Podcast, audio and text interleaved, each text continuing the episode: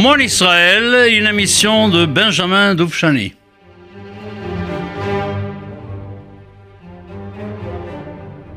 Avant tout, euh, j'espère que vous avez passé de bonnes vacances de fin d'année. Et c'est pas trop tard pour vous souhaiter à tous une excellente année civile. Voilà. Eh bien, imaginez-vous que nous sommes déjà aujourd'hui à la 19e émission de la série Mon Israël.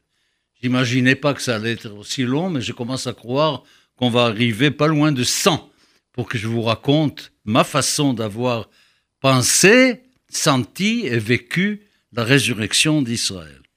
Longue histoire.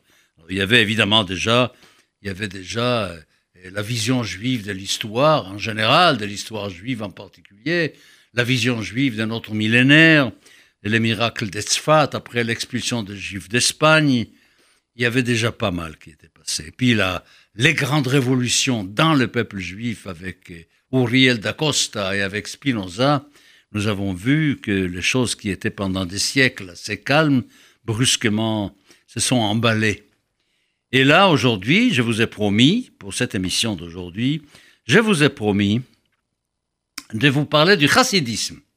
Alors vous verrez quel rapport entre le chassidisme et la résurrection d'Israël, mais je vais vous expliquer justement, c'est pour ça que je suis là, pour vous expliquer cela.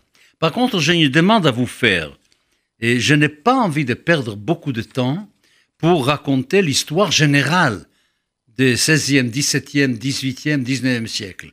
J'ai pas envie de m'occuper de l'histoire générale. Il y a eu des choses incroyables. Il y a eu la réforme religieuse chez les chrétiens. Il y a eu Luther. Il y a l'apparition des guerres de religion chez les autres.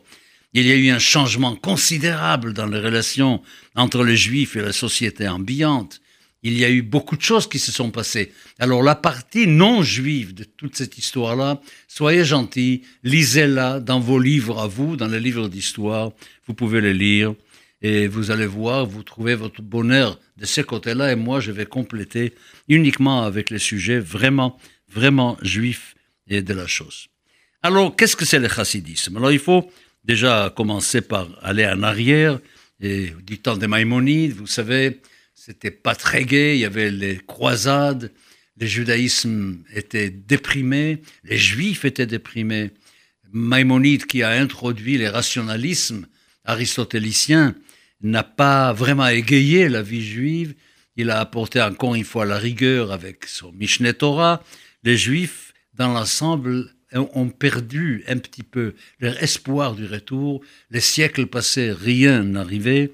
Et puis, peu à peu, comme ça, il y a eu une tristesse qui s'est installée. Et c'est à ce moment-là, au XIIIe siècle, qu'apparaît la Kabbalah, qui apparaît le livre du Zohar, et sans rentrer dans les détails de qui il a écrit et tout ça, je laisse ça aux spécialistes. Mais il y a eu brusquement une sorte de, lumière qui pouvait éclairer les cœurs des Juifs devant leur désespoir, devant la diaspora qui durait, qui durait, qui durait. On voyait pas la fin. Et puis à ce moment-là, il y avait la Kabbalah qui leur a apporté quelque chose. Mais dans la Kabbalah, d'abord, c'était pas ouvert à tout le monde. C'était pas pour tout le monde, c'était réservé quand même à un certain happy few. Et de l'autre côté, très souvent, ça se pratiquait par de petits groupes et ça se pratiquait aussi par des individus séparés. La Kabbalah, les Mekoubalim étaient souvent des solitaires, des solitaires, la hit doutes. Vous savez ce que c'est que la hit doutes Il faut dire aussi que l'apparition de Shabbatai Tzvi, avec ce rêve de retour, ce rêve messianique, a réveillé encore une fois chez les Juifs très fortement le désir de voir les choses arriver à leur fin, et dans la mesure où politiquement ce n'était pas possible d'y arriver, ils se sont jetés sur la spiritualité, sur le judaïsme, et ils ont dit c'est là où on va trouver une forme de rédemption.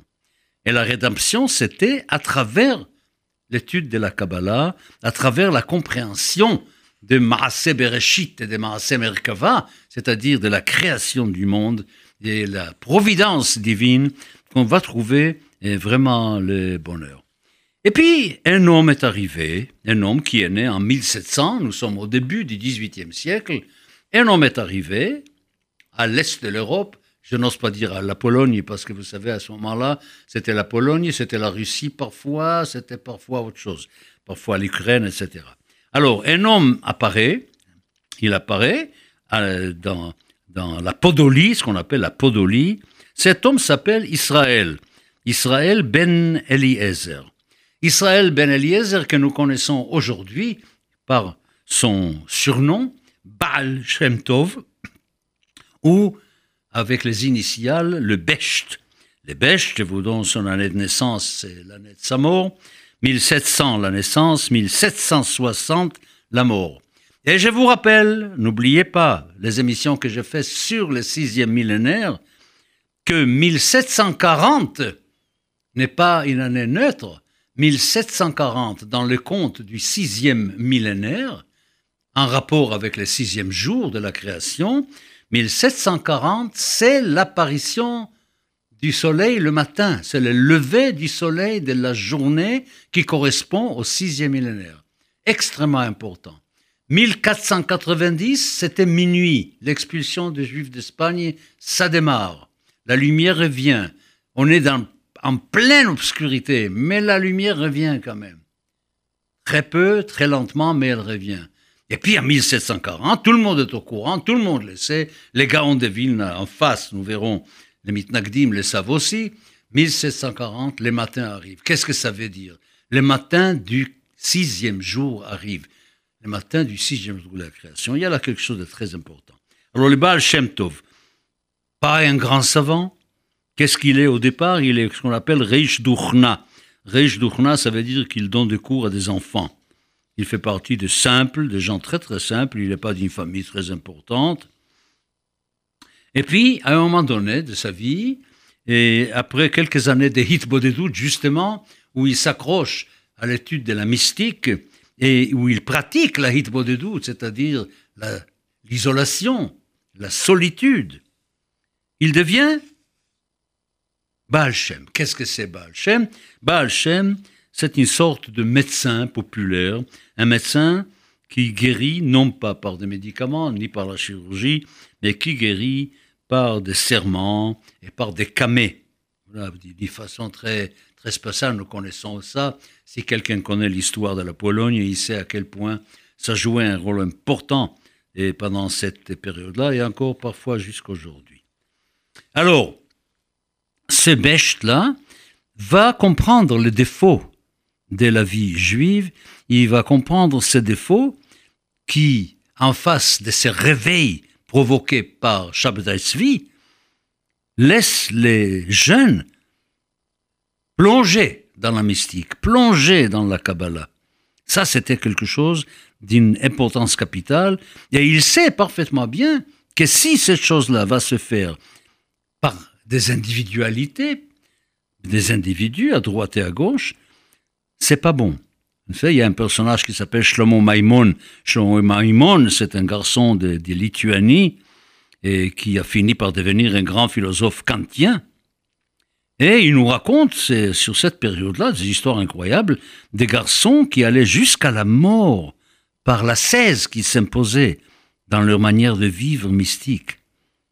Alors, le Becht, première tâche qu'il a, c'est d'enlever l'isolationnisme de cette jeunesse, de commencer à fonctionner avec un groupe. Il faut se regrouper, il faut reformer des groupes et des grands groupes. Et ces grands groupes, selon le Baal Shem nécessitent un chef. Un chef pour tempérer, pour décider de quelle manière on va établir la relation de la communauté avec le Saint béni soit-il, avec le ciel. Voilà. Et ça, c'est les grandes choses, c'est l'invention, si j'ose dire, de l'idée de tzaddik. Le tzaddik, qui c'est le tzaddik Aujourd'hui, nous dirions le rebbe. Le rebbe, qui c'est le tzaddik Le tzaddik est Sodolam. Le tzaddik, c'est sur le tzaddik que la terre vit. Le tzaddik, c'est celui qui peut même annuler le décret divin quand il s'agit d'intervenir pour Israël. Le tzaddik, c'est celui qui aime Israël au-delà de tout. Et puis, on demande à ce tzaddik quoi? On lui demande un certain nombre de choses, c'est tout à fait intéressant. On veut qu'il soit très élevé spirituellement, très élevé du point de vue de son rapport avec le ciel, mais on veut aussi en même temps qu'il soit extrêmement proche de la vie quotidienne des gens qui l'entourent. Il faut qu'il soit avec tout le monde.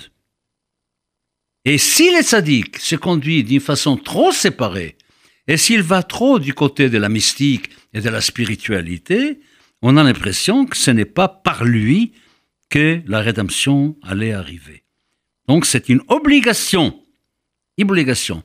Alors devant une notion qui était évidemment la séparation, la hitbo des doutes, la hitbo des doutes, nous allons avoir affaire maintenant à un autre mot qui est le mot d'éveilcoute. Qu'est-ce que c'est d'éveilcoute C'est coller, c'est être proche, être intimement associé avec quelqu'un. Et on nous dit que les chassidim finissent par comprendre que quand les tzaddik s'occupent des choses quotidiennes, s'occupent des choses qui semblent pas très importantes, pas très spirituelles, c'est uniquement une image qu'on peut avoir, c'est pas la vérité, c'est que tout simplement, il va chercher les nitzotzot, les étincelles qui se trouvent, les étincelles de sainteté qui se trouvent partout dans le monde matériel. Car partout, Dieu est partout, et partout, partout, il y a, dans toutes les choses les plus matérielles qui nous semblent à nous, les plus matérielles, il y a quelque chose qui nous fait comprendre qu'il faut les élever. Et les principes, leit atar panui minei, leit atar panui minei. Il n'y a pas un endroit dans le monde qui soit sans Dieu, où il ne soit pas présent. Il est partout, donc il faut aller le chercher partout. Il y a un autre mot qui va s'introduire maintenant par le Becht. Alors nous avons vu l'abandon de la Hidbo des doutes, l'acceptation de la déveikout, les sadiques, et puis une autre chose qui va arriver, c'est la joie, à simcha, simchat avodat Elohim. Le Becht lui-même, il a dit, quel est le bon médecin qui donne un médicament à un malade? C'est celui qui sait trouver le médicament qui est doux comme le miel pour que la guérison se fasse d'une manière agréable pour l'homme. Voilà. Alors vous avez déjà là une image de la chassidoute comme elle apparaît dès le départ, de la chassidoute comme elle apparaît dès le départ. Et vous savez qu'il y a midat adin et midat chesed. Midat adin, c'est quand c'est la rigueur qui domine le monde. Eh bien non, le, le ne veut plus que le monde soit, qu'il vive dans midat adin, car nous savons que midat adin ne peut pas être le lieu, ne peut pas être le lieu de la rédemption et qu'il faut passer de l'autre côté, en face de Midat Adin, qu'est-ce que nous avons? Midat Chesed, vous avez compris? Chesed, Chassid, Chassidisme, Chassidout. De là vient toute cette, même la terminologie Chassidout. C'est pas le premier Chassid de l'histoire. Il y a eu des Chassidim dans l'Antiquité, il y a eu des Chassidim au Moyen-Âge en Allemagne, la Chassidoute allemande, c'est une autre forme de chassidut. Aujourd'hui, évidemment, quand on dit chassid, on sait de quoi on parle. C'est des chassidim que nous connaissons aujourd'hui. Mais ce phénomène de créer un mouvement à l'intérieur du peuple juif qui est un mouvement de chassidut a déjà eh, existé. Et alors, les Bêches continuent évidemment à avoir quand même des élévations d'âme vis-à-vis de la rédemption, et puis on nous raconte, on nous raconte, il écrit dans, une lettre, et que le jour de Rosh Hashanah de l'année 1746, à Rosh Hashanah 1746, il a 46 ans à ce moment-là, il rencontre le Messie dans ses élévations, et le Messie lui dit que quand ton enseignement sera connu par tout le monde, quand tes fontaines vont se répandre vers l'extérieur, tout ira bien. Mais nous ne savons pas encore exactement comment faire pour que ces fontaines débordent et qu'elles aillent inonder absolument tout. Magnifique cette histoire. Moi, je, suis d'une famille, je vous ai déjà dit au, au début de mes émissions Mon Israël que je descends d'une famille chassid de deux côtés, et de mon père et de ma mère. Je suis de chassidisme. Je vous ai même expliqué pourquoi mon père a quitté le chassidisme pour passer au lituanisme. Mais ça, je reviendrai plus tard et sur tout cela. Bon, ben, il a des élèves, évidemment, il a des suiveurs.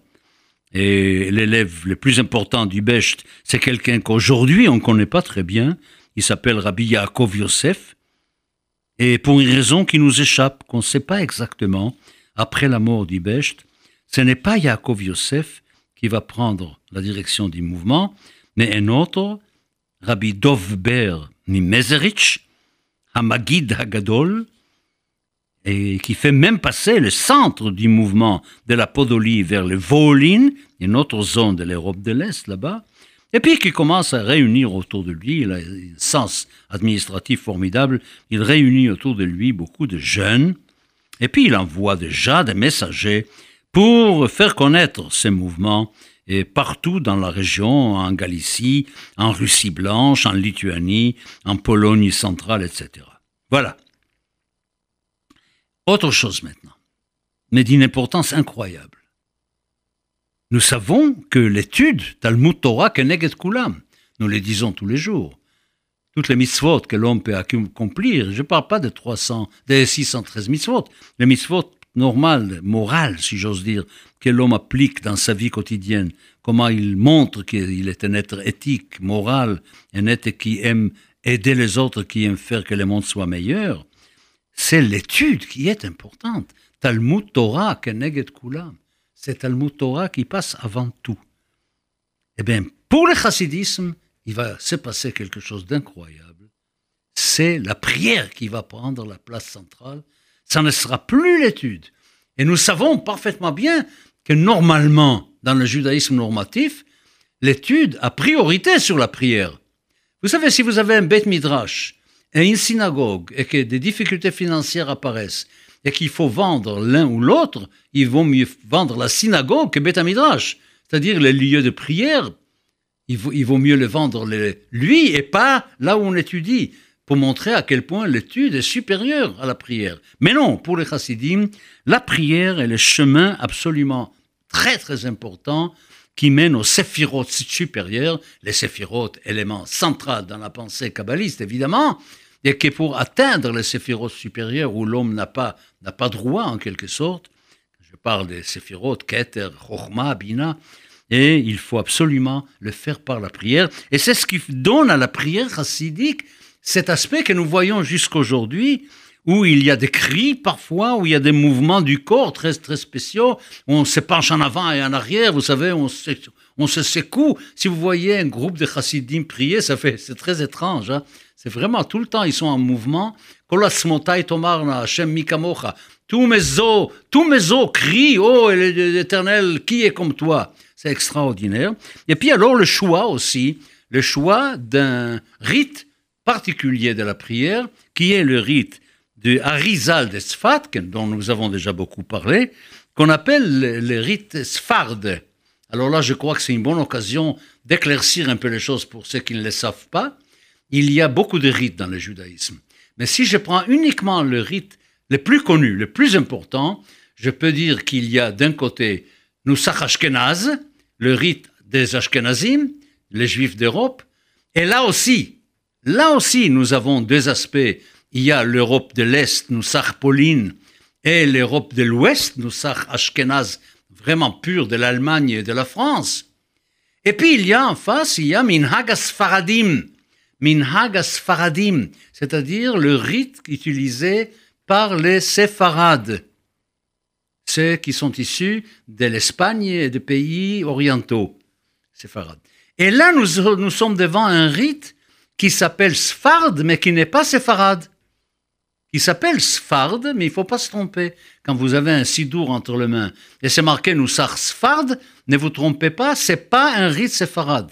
C'est un rite ashkénaze dans lequel on a ajouté beaucoup de mystiques, dans lequel on a ajouté beaucoup de choses qui relèvent du rite des séfarades. Par exemple, le début du Kaddish, Itkadal Vitkadash Meiraba, Be'alma divra chirute v'yamlir malchutei, ve'yatzmach pourkanei v'yikarev meshichei. Ça, les séfarades le disent. Ça, les chassidim le disent. Mais les autres ashkenazes, ils ne le disent pas. Je vous signale en passant que les livres de prière de l'armée israélienne c'est le Nusar Sfard. Pourquoi? Parce que Bnei Akiva, en Israël dans le temps, était inspiré par les Rav Kook, et que les Rav Kook étaient chassides. Donc les Rav Kook priaient avec nous Sfard, ce qui fait qu'en fin de compte, la prière chez les militaires en Israël, la prière commune, c'est les Nusach et. Voilà.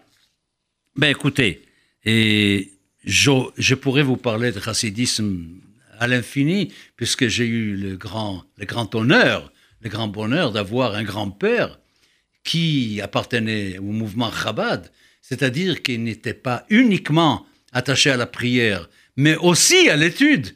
C'est le, mouvement Chabad, Shneorzal Milad, ce qu'il a fait. Il a fait une chose extraordinaire. On reprochait aux chassidim d'attacher trop d'importance à la prière et pas assez à l'étude. Mais lui, il a dit, ben, on peut faire les deux. Hein. On peut rester des chassidim de la prière. Et puis, pourquoi pas ajouter aussi l'étude là-dedans. Alors, les mouvements Chabad, Chochma Bina du nom de Sephirot, Chochma Bina plus Dat, in Sephira, un peu supplémentaire entre parenthèses. Et il y avait cela, et les rabbins Chabad avaient pour secrétaire au début du siècle, c'est un rabbin qui s'appelait le Rachav, le Rachav, et ces rabbins avaient un de ses secrétaires particuliers. Eh bien, c'était mon grand-père, vous voyez. Alors, je suis vraiment quelqu'un qui est grandi un tout petit peu et autour de tout cela. Je n'ai pas le temps d'aller jusqu'au bout, évidemment, de la question aujourd'hui. Il faudra que je vous parle de la suite de Rabbi Dov Père de Meserich, et comment? Et puis surtout de la Nagdout, du Gaon de Vilna qui a pris position contre la chassidus. Mais ça, ça ne joue pas un très grand rôle dans la résurrection d'Israël. Il faudra que je vous explique pourquoi la chassidoute jouait un rôle tellement important dans la résurrection d'Israël à travers un certain nombre d'éléments psychologiques et autres qui ont fait que le sionisme a pu mieux prendre, pour que le sionisme prenne, comme il a pris, il a fallu qu'il y ait un changement d'esprit dans le peuple juif. D'esprit, et puis un changement de l'idée des groupements, d'être ensemble, de faire les choses ensemble.